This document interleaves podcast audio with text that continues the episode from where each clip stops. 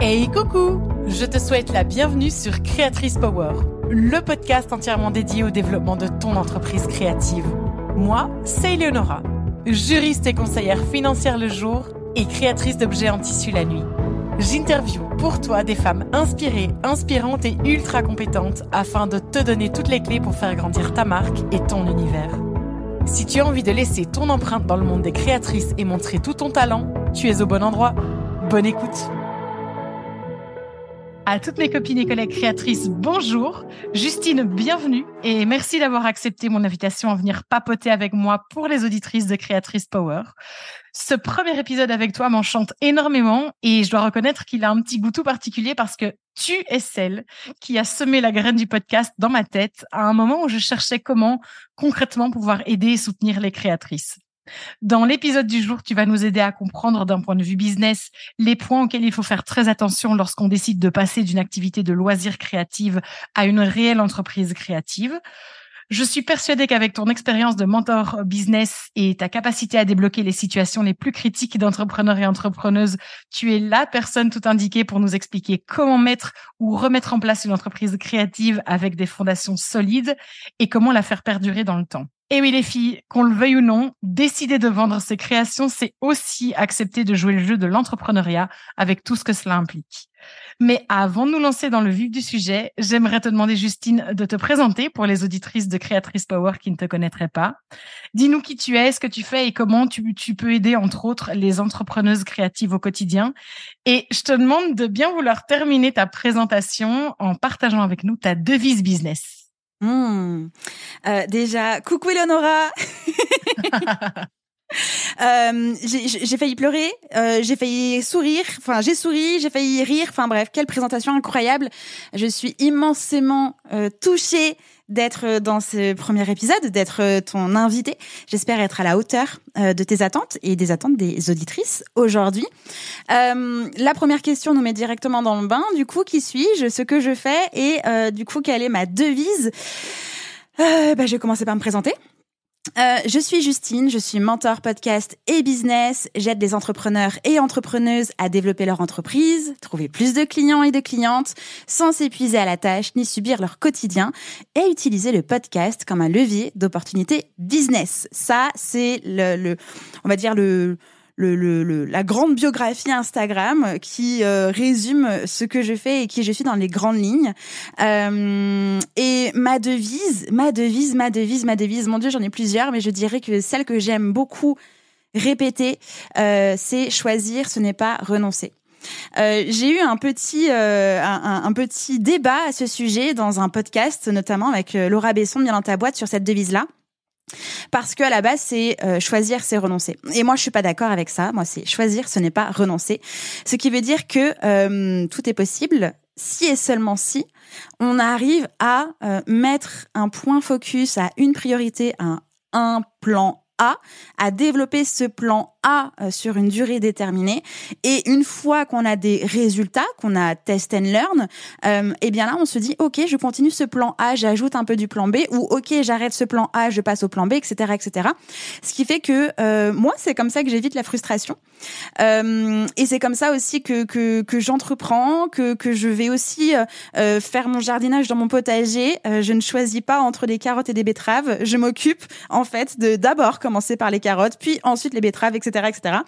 Euh, donc ça, c'est la devise que je respecte euh, et que j'aime beaucoup partager. Voilà. Merci Justine. Alors, je te propose de plonger maintenant dans le vif du sujet. Mhm.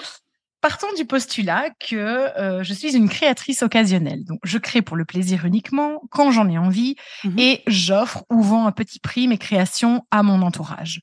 Je rencontre un certain succès et je me dis que je tenterais bien de proposer mes créations à la vente. Alors, pour de vrai cette fois-ci. Et quand je dis pour de vrai cette fois-ci, c'est-à-dire que je vais faire le choix d'adopter un statut juridique et administratif adéquat. Quelles sont, selon toi, les choses à savoir et les pièges à éviter pour nous qui, jusqu'à présent, prenions plaisir à créer sans contrainte? Et qu'est-ce qui va changer dans notre quotidien d'entrepreneuse créative? Mmh. Ok. Euh, beaucoup de choses, va y avoir beaucoup de changements et ça va être du sport aussi. Ce que j'ai déjà envie de partager, c'est que euh, déjà c'est chouette de pouvoir avoir des premières ventes dans un premier cercle et que ce premier cercle puisse, on va dire, partager la bonne nouvelle de ce super produit, de cette superbe création à d'autres personnes. C'est enclencher un bouche à oreille. Ça veut dire qu'il y a possiblement un besoin, un désir, un problème qui est résolu. Et ça, c'est quand même la base. C'est ça qui va permettre en fait de professionnaliser l'activité créative, c'est-à-dire je crée cette chose pour aider, résoudre, euh, développer euh, ce truc, ce problème, cette personne. Si on prend l'exemple euh, d'une couturière passionnée de tricot et qui se dit bah en fait moi j'adore faire des vêtements pour bébé, enfin des, des, des oui des vêtements euh, tricot pour bébé que avec de la laine, je sais pas, bio éco-responsable, euh, local ou je sais pas quoi. Déjà, ces choix vont préciser son activité et aussi sa clientèle et donc un besoin précis. Ça veut dire que euh, sa clientèle, son persona, son, sa clientèle idéale en fait ciblée a besoin de vêtements pour leur bébé, qui correspondent aussi à euh, une sorte d'éthique, à un besoin précis, à, euh, à des choses que cette personne-là recherche. Et en fait, ça, précise énormément de choses. Je viens à la conclusion de déjà cette première partie-là, c'est que comme il y a déjà eu des premières ventes, ça veut dire que potentiellement ce produit-là marche, euh, répond à quelque chose pour aller plus loin et donc développer à des personnes qu'on ne connaît pas encore, eh bien en fait, il faut valider cette hypothèse de bah en fait, ces parents-là cherchent bien des vêtements en laine, local, euh, éco-responsables, sans couleurs chimiques, euh, avec que des couleurs naturelles, je sais pas quoi, etc., etc. Et donc ça, ça passe par bah, une étude de terrain qu'on appelle une étude de persona, et c'est une étape indispensable. C'est là où en fait on a un peu ce point de bascule entre euh, c'est ma passion et en fait je professionnalise quelque chose. Quand on est passionné, on le fait d'abord pour soi et on partage ensuite pour les autres. Là, c'est un peu différent. C'est parce que c'est pour soi et qu'on aime que là on se dit bah en fait je peux aussi aider les autres personnes et il faut vraiment se centrer sur les autres personnes. C'est aussi délicat parce que quand on est ultra focus, centré sur les autres personnes, on peut aussi se perdre, s'oublier, être sous la contrainte et perdre en créativité, etc., etc. Il faut vraiment faire très attention. Mais au départ, c'est le point indispensable pour commencer déjà à valider et professionnaliser son activité avant même, en fait, sur le choix du statut. Le choix du statut, Eleonora, toi tu le sais, mais en fait tout va dépendre bah, de son activité personnelle, euh, de euh, la, structuration et le fonctionnement de l'entreprise, avec euh, des produits, pas de produits, avec des gens, pas des gens, etc., etc. Ça dépend de plein de choses. Mais déjà, il faut impérativement valider la demande, le désir, le problème via une enquête terrain faire une étude de marché qui est déjà là, présent aujourd'hui. Qu'est-ce qu'ils proposent, à combien, comment ça fonctionne, où est-ce qu'ils sont présents sur Internet, dans la vraie vie, tout ça? Et ensuite, on pose ses bases et on prend les grandes décisions.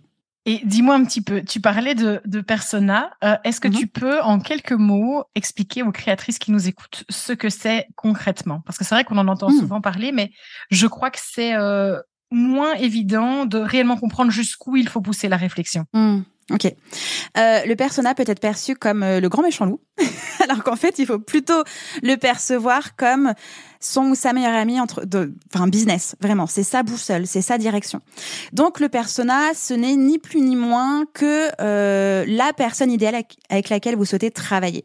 Ça veut dire que cette personne est un ou une humaine, existe dans la vraie vie, a une typologie, un âge, un fonctionnement, un métier, même si on s'arrête pas à un métier, mais ça donne quand même quelques pistes euh, de réflexion sur le budget, par exemple, des habitudes de consommation, des habitudes de décision, des attentes, des peurs, des contraintes, des désirs, des rêves, euh, des problèmes des points douloureux, euh, des problèmes de surface. Il y a plein de choses en fait à aller investiguer et c'est euh, ultra important d'aller profondément en fait là-dedans pour qu'on puisse en parler comme si c'était sa propre mère en fait, qu'on puisse décrire cette personne-là comme si on la connaissait.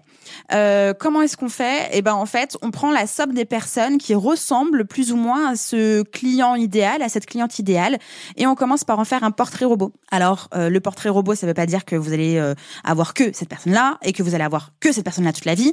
Ça veut dire qu'en fait, vous allez pouvoir, d'un point de vue de l'imaginaire, vous l'imaginez du coup, euh, et vous aider à prendre les bonnes décisions. Euh, typiquement, si je sais pas, elle s'appelle Marine, elle a 27 ans, elle est, euh, euh, je sais pas, rédactrice web, elle adore les chats, euh, elle adore travailler chez elle en pull tricoté à la main avec que de la laine faite avec de la teinture naturelle, je sais pas quoi, etc., etc. Ça donne plein d'informations. Via l'âge, vous allez avoir des informations de présence sur les réseaux sociaux, mais aussi de présence sur la vraie vie, de sa façon de prendre des décisions, de s'informer, de se divertir, de passer à l'acte d'achat.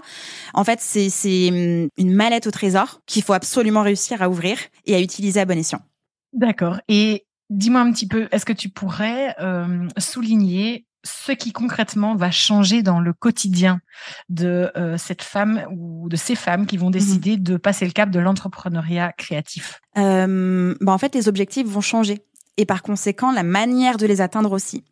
Au départ, l'objectif, alors si je me rapporte moi ma propre histoire via mon premier podcast Justin Tune qui était ni plus ni moins qu'un podcast passion, sans objectif financier. Clairement, comme il n'y avait pas d'objectif financier, euh, tout ce que je voulais moi c'était m'amuser, c'était partager, c'était apporter de la valeur, c'était rencontrer des personnes, réseauter, etc., etc. Euh, dès lors que euh, j'ai vu que c'était une opportunité business, que c'était un vrai levier de, de prospect, de développement d'entreprise, de visibilité, etc. Bah là, l'objectif a changé. Comment est-ce que avec mon podcast, je vais pouvoir aider d'autres entrepreneurs à lancer leur podcast et donc à développer leur entreprise? Et donc là, en fait, on passe sur un plan d'action qui répond à un objectif. Donc, ça veut dire que on sort un peu de la zone de confort, mais aussi de plaisir. On est plus, on n'est plus là que pour créer. On est là pour créer, pour attirer, pour donner confiance pour convaincre et donc convertir. Et donc toutes ces étapes-là peuvent créer des zones de friction où en fait on se dit ah, mais c'était bien plus simple quand j'avais juste du kiff de partager et puis euh, comme j'avais pas d'objectif financier de vivre de cette activité-là, en fait je pouvais faire ce que je voulais. Et ben là c'est la grande question. Est-ce qu'on a envie, oui ou non, de vivre de son activité? Et si oui, quels sont les objectifs à atteindre et les actions à mettre en place pour les atteindre? C'est là que tout change. On parle pour les créatrices d'environ 20% de temps de travail basé exclusivement sur la création et 80%, ce qui est énorme, mmh. basé sur tout le reste. Euh, dans ce tout le reste, on parle évidemment de euh, du marketing, de la stratégie, de euh, de tout ce qui est comptabilité, mmh. de, enfin je veux dire de contact avec les fournisseurs, enfin vraiment de la photographie, de la promotion, de tout ça, tout ça. Est-ce que tu penses qu'il y a un moyen de pouvoir changer ce pourcentage ou est-ce que c'est un pourcentage qui, euh, qui malheureusement ben, est comme ça dans, euh, dans l'entreprise? Mmh. euh, je pense qu'on peut vraiment encore utiliser cette loi des 80-20 qui est la loi de Pareto, mais un peu à l'inverse. C'est-à-dire qu'il faut faire 20% des actions à haute valeur ajoutée pour 80% des résultats. Ça veut dire que quand on a par exemple que 20% de son temps et qu'à côté, euh, eh ben on est mère de famille ou on est salarié ou euh, on a d'autres activités ou je sais pas quoi, sur ce 20% de temps restant, il faut que ce soit que de la haute valeur ajoutée pour pouvoir avoir les 80% de résultats. Donc, si on pense à oui, il faut que je sois présente sur Internet, oui, il faut que je sois visible aussi dans la vraie vie, euh, oui, il va falloir peut-être que j'ai un site Internet avec une boutique en ligne pour que les gens puissent acheter directement, ou alors que je fasse tous les marchés de France et de Navarre et du monde entier parce que je sais que ma cible s'y trouve. En fait, il y a 1 milliard 500 000 de possibilités de vendre et de développer son entreprise. C'est juste que dans ces 20% de temps imparti, il faut choisir la bonne action. Ça veut pas dire qu'il y en a une meilleure que l'autre. Ça veut dire qu'il y en a une qui va vous correspondre vous en tant que créatrice et chef d'entreprise et aussi vous permettre de, de rejoindre à cet endroit-là votre client idéal. D'où l'importance de bien le cerner. Si par exemple votre client idéal est présent uniquement sur Instagram, ne va jamais sur les marchés de Noël, euh, mais sur Instagram c'est juste pour euh, du lifestyle, du voyage, je sais pas, et qu'en fait euh, elle va plutôt chercher des solutions à ses problèmes sur LinkedIn. Bon bah en fait déjà là il y a plein de questions. Est-ce que je suis sur LinkedIn? Est-ce que je suis sur Instagram? Est-ce qu'il faut vraiment que j'investisse, que je loue des stands hors de prix sur les marchés de Noël pour vendre mes petits pulls tricotés main, etc., etc. En fait c'est plein de choses qu'il faut investiguer pour toujours se dire choisir ce n'est pas renoncer. Donc je choisis Instagram ou tous les marchés de Noël de France et du monde entier ou une présence LinkedIn parce que je sais que en fait je peux aussi atteindre je sais pas quoi ou faire de la prospection et se dire que 20% de mes actions doivent m'apporter 80% de mes résultats parce que j'ai peu de temps. Mais même si on avait indéfiniment du temps, c'est une loi, une règle qui fonctionne très bien et je pense qu'il faut vraiment s'en soucier pour ne pas subir son entreprise, quelle qu'elle soit, à n'importe quel, stade de son développement. Alors, si je comprends bien, je vais transposer ça à l'entreprise créative. Mhm. C'est 20% de travail à haute valeur ajoutée. Mhm. Est-ce que c'est exclusivement la création, donc euh, l'établissement du prototype et l'exécution, ou est-ce que tu englobes autre chose là-dedans? J'englobe le développement de l'entreprise créative, en fait.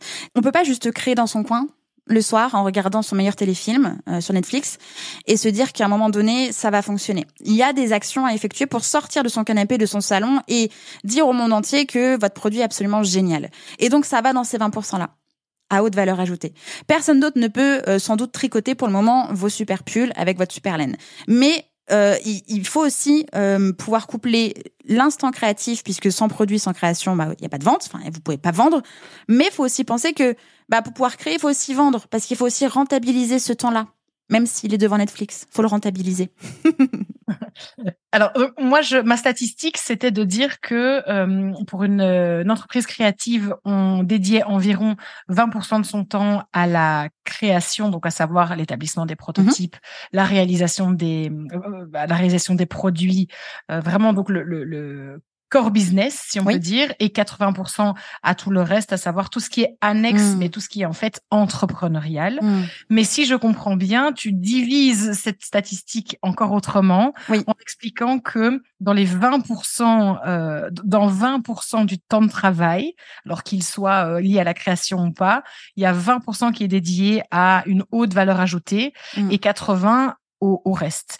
Alors, euh, est-ce que tu pourrais nous dire, pour une entreprise créative, c'est 80% de travail à valeur moyenne ou à petite valeur ajoutée, qu'est-ce que c'est? Hmm. euh, En fait, c'est plutôt se dire pour chacune des actions qu'il faudrait garder cette loi de 20% haute valeur, 80% des résultats. Pour pas passer 80% de son temps pour peu de résultats. C'est plutôt comme ça qu'il faut le voir. Donc, si euh, en, fait, qu'on soit à temps plein ou qu'on soit à temps partiel ou juste qu'on ait qu'une seule journée, etc. Faut toujours se dire que euh, si je prends l'exemple de, euh, j'ai décidé d'être sur Instagram parce que c'est un levier de développement de mon entreprise créative. C'est là où je vais pouvoir mettre des beaux visuels, mettre Instagram Shopping, mettre Shopify dessus, pouvoir vendre facilement. Sur Instagram, quelles sont les plus grosses actions à haute valeur en fait que je peux faire qui vont m'amener 80% des résultats et non pas l'inverse. Si je reprends encore l'exemple de Instagram, on peut tout faire. On peut passer sa vie à faire des réels, des lives, à être dans les DM, à scroller et machin. Bah ça, ça fait plutôt partie des 80% de temps, en fait, où on va passer, où il y aura pas beaucoup de résultats.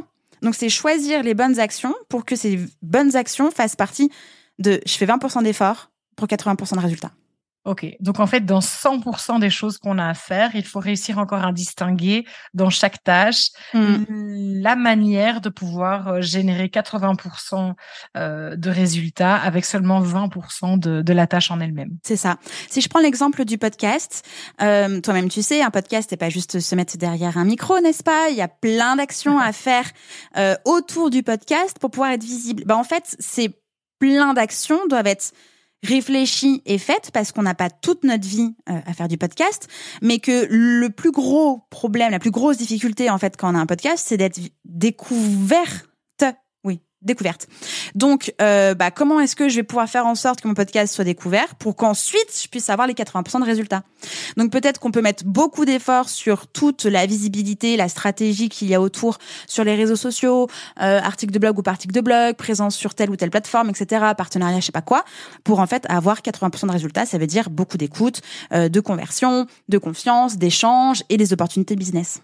Ok, effectivement. Alors maintenant, on revient à mon postulat de base mhm. et on part du principe, si tu le veux bien, que je suis prête à tenter l'aventure, l'expérience entrepreneuriale. Quelles sont, selon toi, les choses à mettre en place d'un point de vue business toujours pour passer de, mon hobby ou de ma passion à la gestion d'une réelle entreprise créative? Et alors, mhm. avant que tu me répondes, les filles, je souhaiterais préciser quand même que vous êtes considéré comme une entreprise créative dès le moment où vous vendez des produits. Il n'y a pas besoin d'avoir des employés ni un certain mhm. chiffre d'affaires. Donc, il ne faut pas croire que parce que vous êtes toute seule sur un, coin de table dans votre salle à manger, que mhm. tout ça ne s'applique pas à vous et que vous n'êtes pas une entreprise créative. Euh, totalement d'accord avec toi. Tu as bien fait de faire cette euh, parenthèse euh, précise, ultra précise et hyper importante.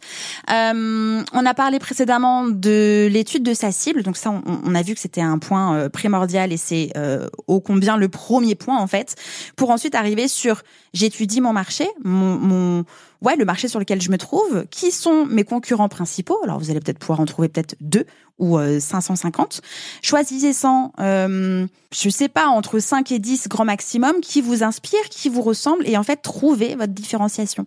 Trouvez ce qui va vous démarquer. Alors plusieurs points votre niche, votre produit, leur spécificité, mais surtout votre personnalité.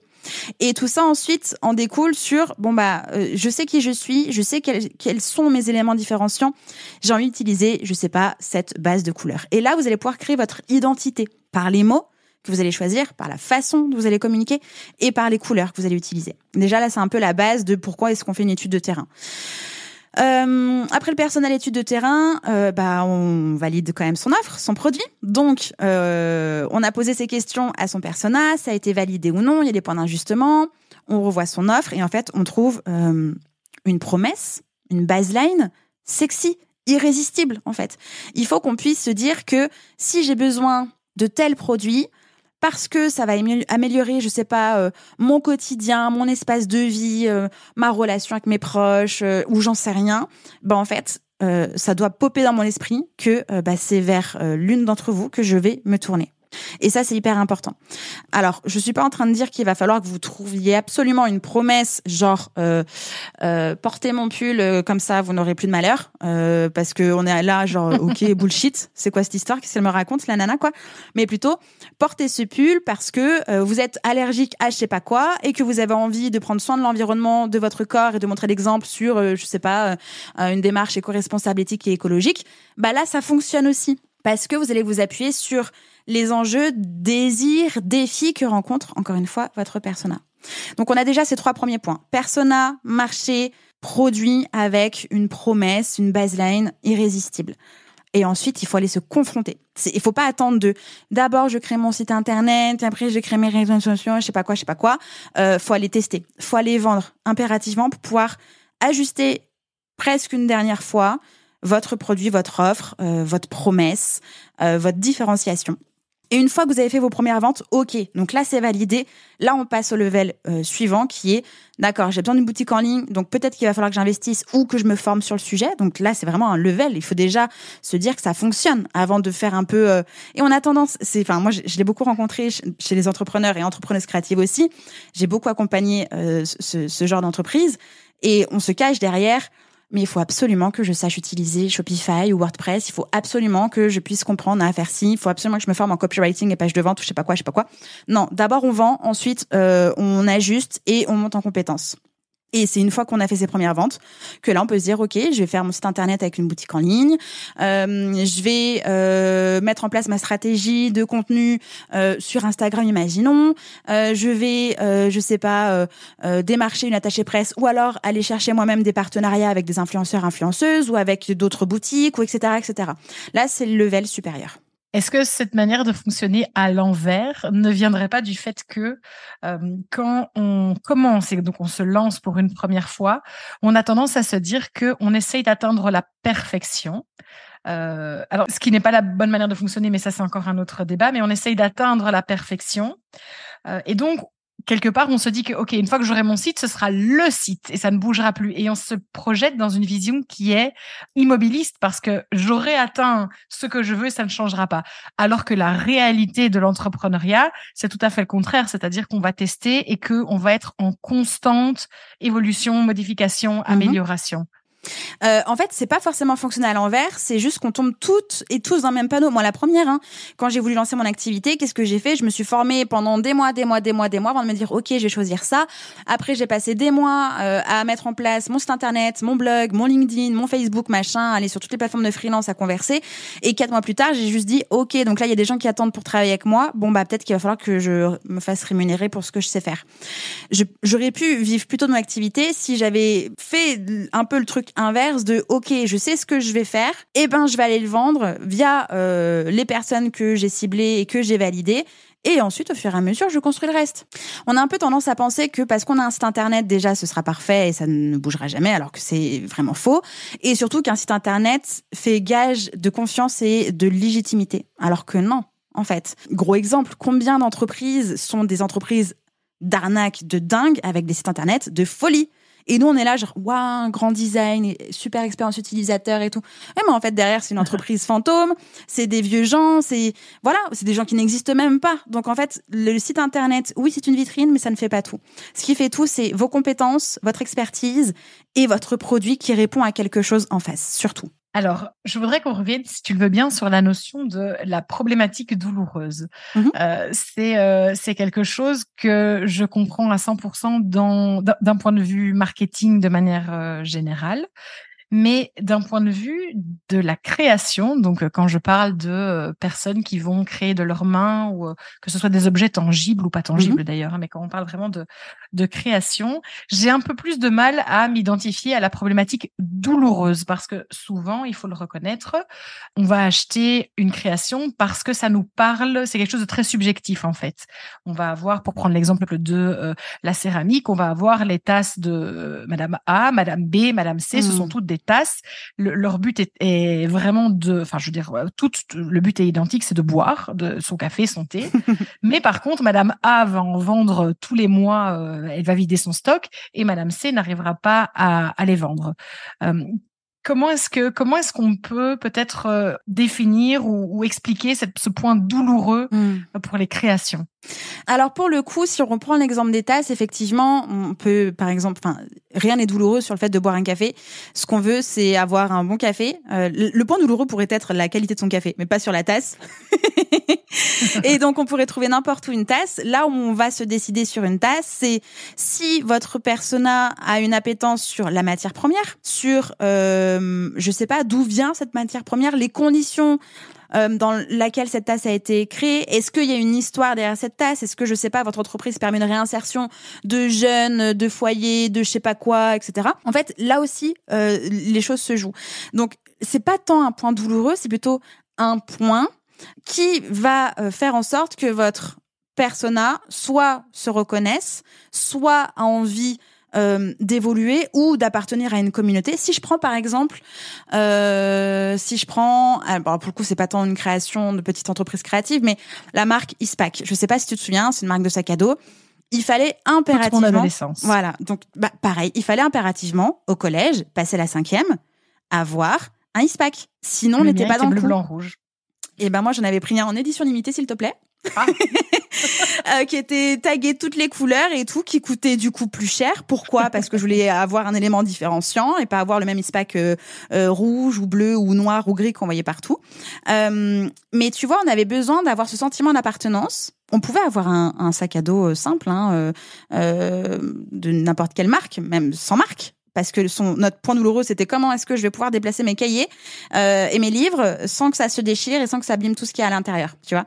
Et ben en fait le point c'était le sentiment d'appartenance c'était le look et c'était je veux bien être différent et différente mais je veux quand même appartenir à des gens qui me ressemblent eh ben, par exemple, si on reprend les tasses, c'est à peu près la même chose. Il y a des tasses qui sont, euh, je sais pas, euh, thermo, je sais pas quoi. Il y a des tasses qui sont euh, en poterie avec de la terre de je sais pas d'où, avec des bienfaits physiques, spirituels, je sais pas quoi. En fait, c'est l'appartenance c'est le c'est le besoin intérieur presque euh, que, que, vous allez résoudre de cette personne-là. ISPAC ou pas ISPAC? En fait, ce que j'entends quand tu m'expliques euh, tout ça, c'est que on peut transposer, enfin de ce que je ce que je comprends, c'est qu'on peut transposer la problématique douloureuse euh, dans le monde de la création, dans les créations, euh, dans la notion des valeurs. Quelles mhm. valeurs est-ce qu'on partage? J'ai l'impression. Est-ce que, est-ce que je me trompe? Non, c'est ça. Les valeurs, l'histoire, le besoin. Euh, l'envie et surtout les désirs. Les objets, si on reprend par exemple les objets décoratifs, bah ça quand même quand tu invites des gens et qu'en fait tu te retrouves avec un intérieur Ikea euh, qui est en fait le même que chez ta voisine, tu es quelqu'un de lambda et tu as peut-être envie de sortir du lot ou tu as envie que ce soit plus personnalisé, etc., etc. Tu vois? Et ben là c'est la même chose. J'ai un désir d'être différente. J'ai un désir de quand j'invite des personnes waouh, les tasses que j'ai, ça en jette. Mon café est trop bon déjà de base, mais alors dans ces tasses-là, c'est absolument extraordinaire. Et en plus, si je peux raconter, bah oui, non, mais j'ai commandé ces tasses-là dans une petite entreprise créative. La dirigeante, en plus, euh, elle l'aide à la réinsertion de jeunes en difficulté. C'est absolument génial. Je sais que je fais aussi une bonne action, etc. Mais là, c'est un combo gagnant. Une histoire, un lieu, un sentiment d'appartenance. Je fais une petite BA, ça correspond à mes valeurs, et en plus, je suis différente puisque euh, même si j'ai un canapé Ikea, eh ben, t'auras dans ta tasse, enfin dans ton canapé au moment du thé une tasse absolument différente et personnalisée.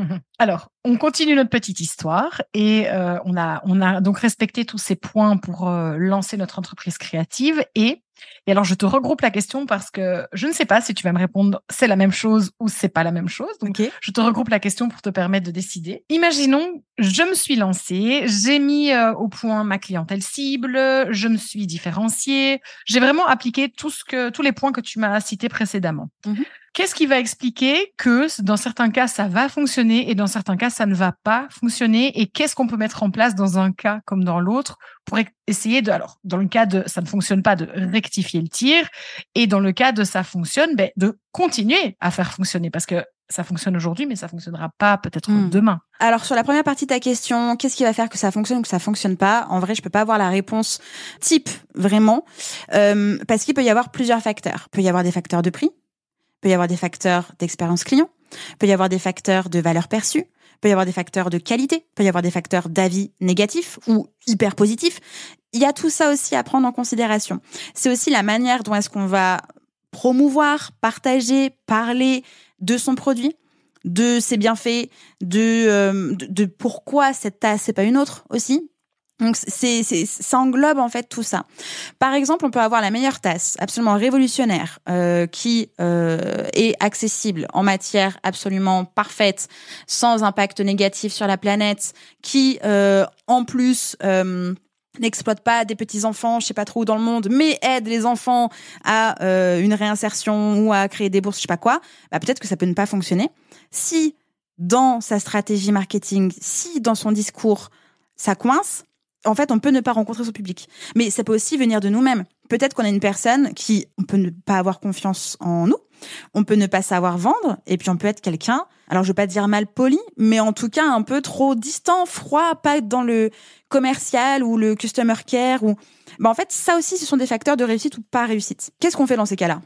Bah, quand euh, ça marche bien, bah, en fait, on continue de monitorer. Donc, ça veut dire qu'on surveille le 20% de ces actions si ça apporte bien les 80% de résultats. On surveille, en fait, ce qu'on met en place pour pouvoir ajuster.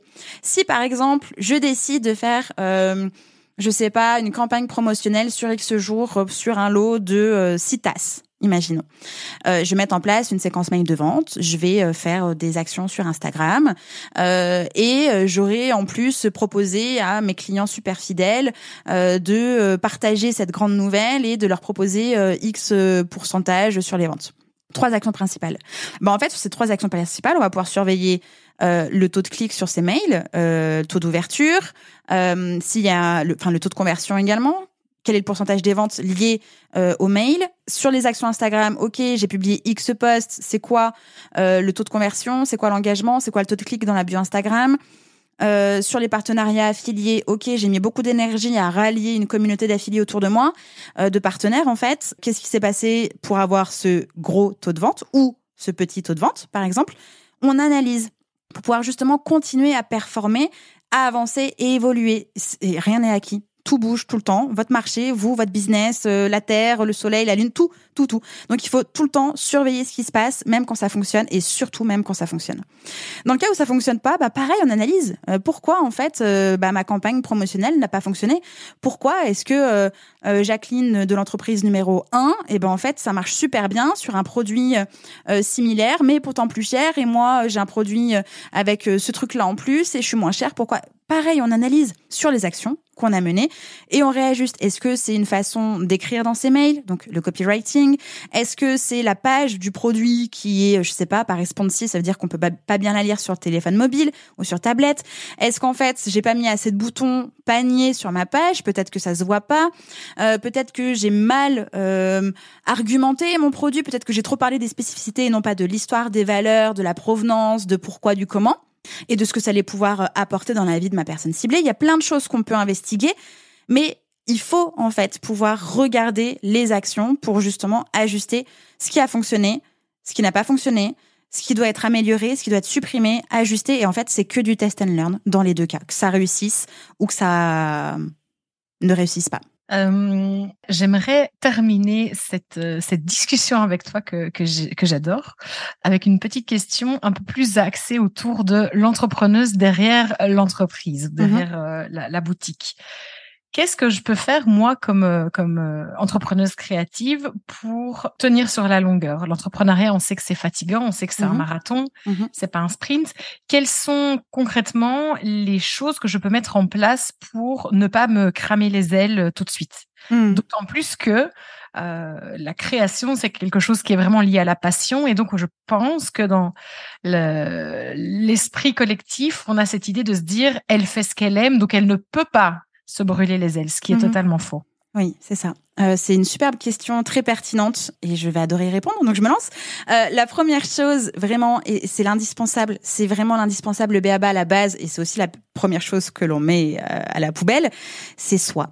C'est faire de soi sa meilleure cliente, sa priorité. Si, par exemple, je prendre mon propre exemple. Quand j'ai lancé mon activité, ça a tout de suite euh, fonctionné. J'ai eu tout de suite, 15 jours après mon immatriculation, pardon, mes premiers clients. Et en fait, je suis rentrée dans un truc de ça marche, ça vient. Et en fait, j'ai arrêté de communiquer, j'ai j'ai arrêté euh, de, de m'écouter, de créer des choses, de me former. Et j'étais juste un peu en mode routine. Tant que ça marche, ça marche. Tant que ça marche, ça marche. Et puis, je suis qui, moi, pour faire autre chose, en fait, finalement, parce que ça marche. Alors, autant continuer, en fait. Bah non. Parce qu'en fait, on rentre dans un cercle vicieux. C'est comme si on devenait un, un hamster, tu sais, qui tourne à fond dans son espèce de boule, là, dans sa cage, comme ça. Et on court, on court, on court. En fait, non. Non. À un moment donné, l'hamster et nous-mêmes, on est là, genre, euh, c'est quand que ça s'arrête? C'est trop difficile. Je suis pas venue là pour souffrir. J'ai créé un truc. C'est affreux. C'est affreux. Donc, c'est se remettre au centre. De quoi, moi, j'ai besoin pour vivre financièrement, temporellement parlant, charge mentalement parlant, euh, ambitionnellement parlant, tout ça. De quoi moi j'ai besoin en fait? Pourquoi j'ai créé ça? Pour moi, pour les autres il où le juste milieu? Je veux y passer combien de temps? Je veux générer combien de chiffres d'affaires? Je veux telle ou telle chose, travailler avec tel ou tel client, je veux telle telle relation, je veux euh, avoir une équipe, pas d'équipe, etc. Ça déjà c'est hyper important. Parce qu'en fait on est l'église au milieu de notre propre village, on est notre meilleur outil, on, on est notre seul même outil principal dont on doit prendre le plus soin. Et donc si on se considère comme sa meilleure cliente, bah en fait ça tend sur euh, le cadre de je dois faire en sorte de me respecter, prendre soin de moi, prendre du temps, écouter mes besoins, mes désirs, mes moments off, mes moments de créativité, mes moments où je vais être méga dans le rush parce que je suis super bien, je suis à fond, et les moments en fait où j'ai envie de rien. Faut écouter tout ça et faut accueillir et laisser la place de. Sans tout ça, en fait, on a juste créé, entre guillemets juste, hein, une entreprise qui génère ou pas de l'argent, parce que dans les deux cas, euh, j'ai rencontré tellement d'entrepreneuses euh, qui venaient de faire un burn-out alors que l'entreprise entre guillemets, ne fonctionnait pas. C'est juste qu'en fait, elles étaient ultra dispersées, elles se sont oubliées, elles avaient juste besoin que ça marche. Et comme ça ne fonctionnait pas, elles ont euh, redoublé d'efforts pour que ça fonctionne. C'était pas les bonnes actions, c'était peut-être pas la bonne offre, ni la bonne cible, ni le bon marché, etc., etc. Donc que ça fonctionne ou que ça fonctionne pas, il faut à chaque fois se remettre au centre, vraiment. Et donc, pourquoi ne pas euh, euh, insérer une routine de début de journée comme une routine de fin de journée? Si vous avez besoin, euh, faites 5 minutes de cohérence cardiaque trois fois par jour. 5 minutes dans une, enfin 15 minutes du coup dans une journée, c'est rien comparé au temps que vous passez sur Instagram à scroller ou TikTok. C'est abusé, voilà. Euh, vous, vous aimez lire? Lisez. Vous aimez faire des mots croisés? Eh ben, existez dans votre temps, existez dans votre planning au même titre que vous allez passer du temps à faire votre compta, au même titre que vous allez passer du temps à euh, converser sur Instagram avec vos prospects. Vous avez besoin de ce temps-là pour vous. Vous êtes votre priorité. Sans vous, il y a pas, ou il y a mal, ou il y a pas bien, et vous allez vous cramer. Donc c'est juste euh, l'erreur qu'on fait toutes. Je l'ai faite aussi. Maintenant, stop. Voilà, faut garder ça dans un coin de sa tête et faire en sorte, écrivez-le quelque part. Je suis ma meilleure cliente, je suis mon meilleur outil. Sans moi, c'est nul. Voilà. Alors, euh, Justine, j'aimerais, euh, j'aimerais te demander de partager avec nous. Je sais que tu en as déjà partagé euh, plusieurs dans, dans, cette interview, mais quel serait ton conseil business ultime pour les entrepreneuses créatives qui nous écoutent? Mmh. Eh bien, en fait, c'est un autre mantra.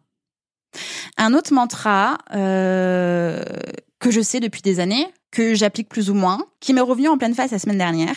Et donc, le seul, unique, méga, giga conseil, c'est que vous avez les clés, vous pouvez y arriver, et il n'y a que vous pour y aller. Vraiment. Et donc, moi, là, c'est en mode, là, j'ai un post-it devant les yeux, mais ça va devenir mon fond d'écran. Ça va peut-être devenir un tableau dans mon bureau. c'est, j'ai les clés, je vais y arriver, et c'est à moi d'y aller. Et j'ai eu ce déclic, à nouveau, il n'y a pas si longtemps que ça, parce que j'ai participé, toi-même, tu sais, Eleonora, à une semaine, euh, à un séjour de, jeûne et de randonnée. Donc j'ai jeûné, hein, c'est pas juste parce que je suis jeune, j'ai jeûné pendant une semaine et j'ai fait de la rando en même temps. Et je me suis rendu compte à quel point j'avais les ressources en moi de pouvoir tout faire et qu'en fait c'était mon cerveau qui m'empêchait de pouvoir tout faire.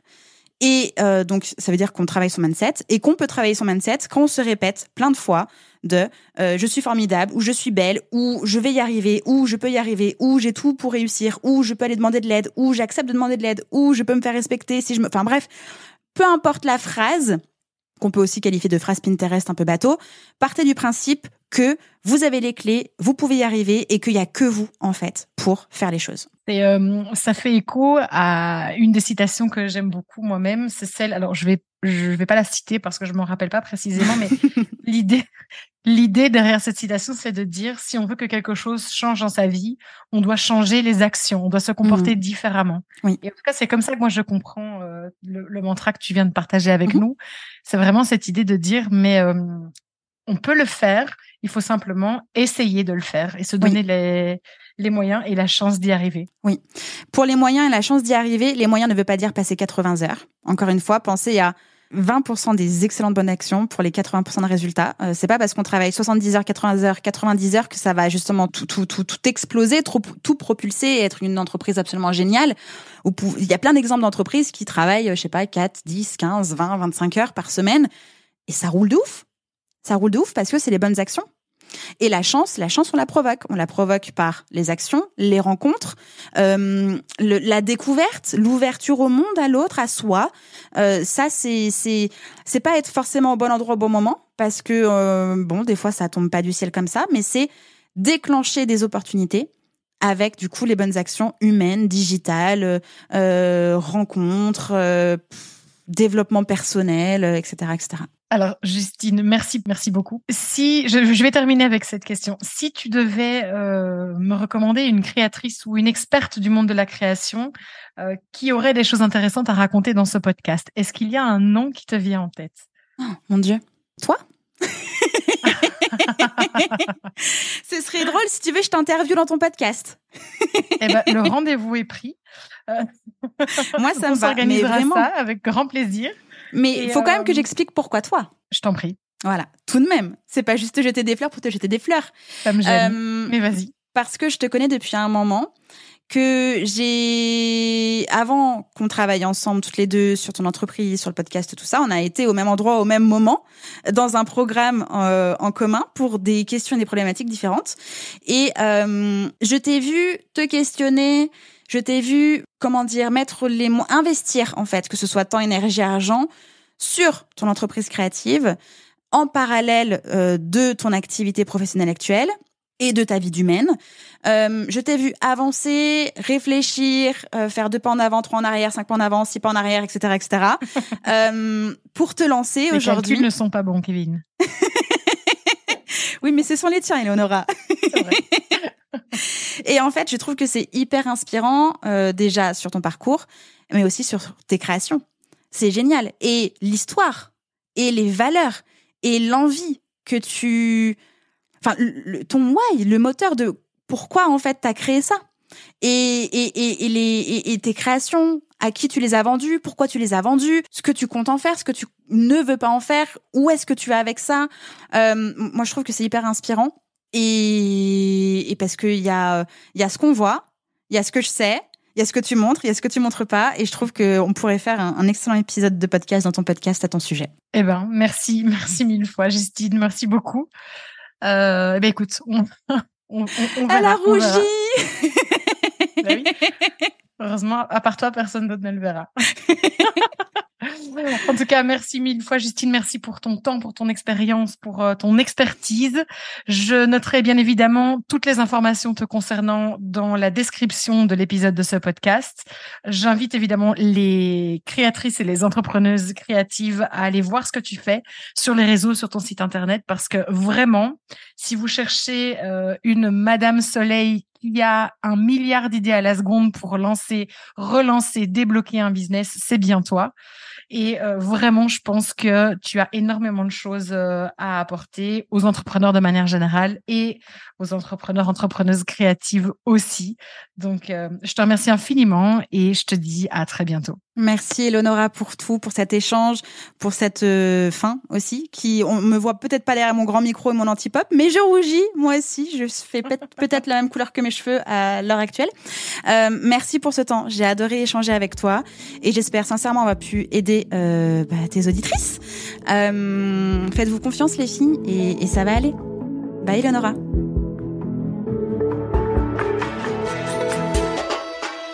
Merci infiniment d'avoir écouté cet épisode de Créatrice Power. J'espère qu'il t'a apporté inspiration, connaissance et de quoi nourrir ta réflexion pour faire grandir ton entreprise créative et ta marque. N'hésite pas à noter cet épisode sur ta plateforme d'écoute préférée et à le partager sur les réseaux sociaux. Cela me permettra de grandir avec toi et de fournir toujours plus de contenu de qualité.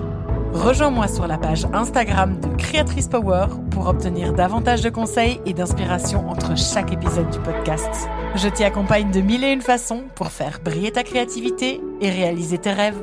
À bientôt!